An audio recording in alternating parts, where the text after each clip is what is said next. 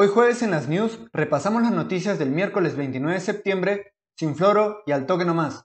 En el Perú, a pesar de la intervención del BCR, el precio del dólar cierra en máximos históricos por encima de los 4 soles con 12 céntimos. La calificación de Hunt Oil Company, sucursal de Perú, fue degradada por Fitch Ratings.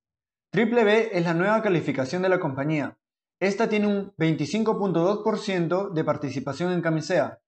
Por medio de un comunicado, la clasificadora indicó la observación negativa se debe a un mayor riesgo regulatorio y político. Petroperú se hace con la licencia completa para exportación y explotación del lote 64. En Estados Unidos, el estado de Nueva York despide al personal médico que decidió vacunarse a pesar del mandato estatal, el cual estipulaba que tenían como fecha límite este lunes para vacunarse. En el mundo, el viernes en Venezuela tomará lugar la tercera reconversión monetaria desde el 2008. Se eliminarán seis ceros, por lo que un bolívar será igual a un millón de bolívares.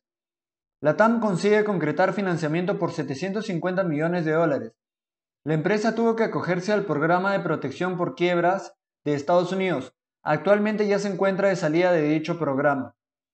La página web 8964museum.com, la cual es un museo online que exhibe fotos e información de las víctimas de la masacre de Tiananmen Square, ha sido bloqueada en Hong Kong desde el 23 de septiembre.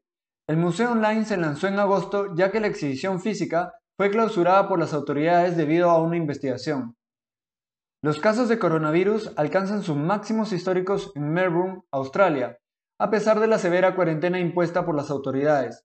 La versión en idioma alemán del canal RT fue bloqueado el día de ayer. YouTube alegó que el canal violó las normas de desinformación sobre coronavirus. Por este motivo, Rusia amenazó con bloquear YouTube, entre otras medidas. Esas fueron las noticias más importantes del miércoles 29. Nos vemos mañana con más news.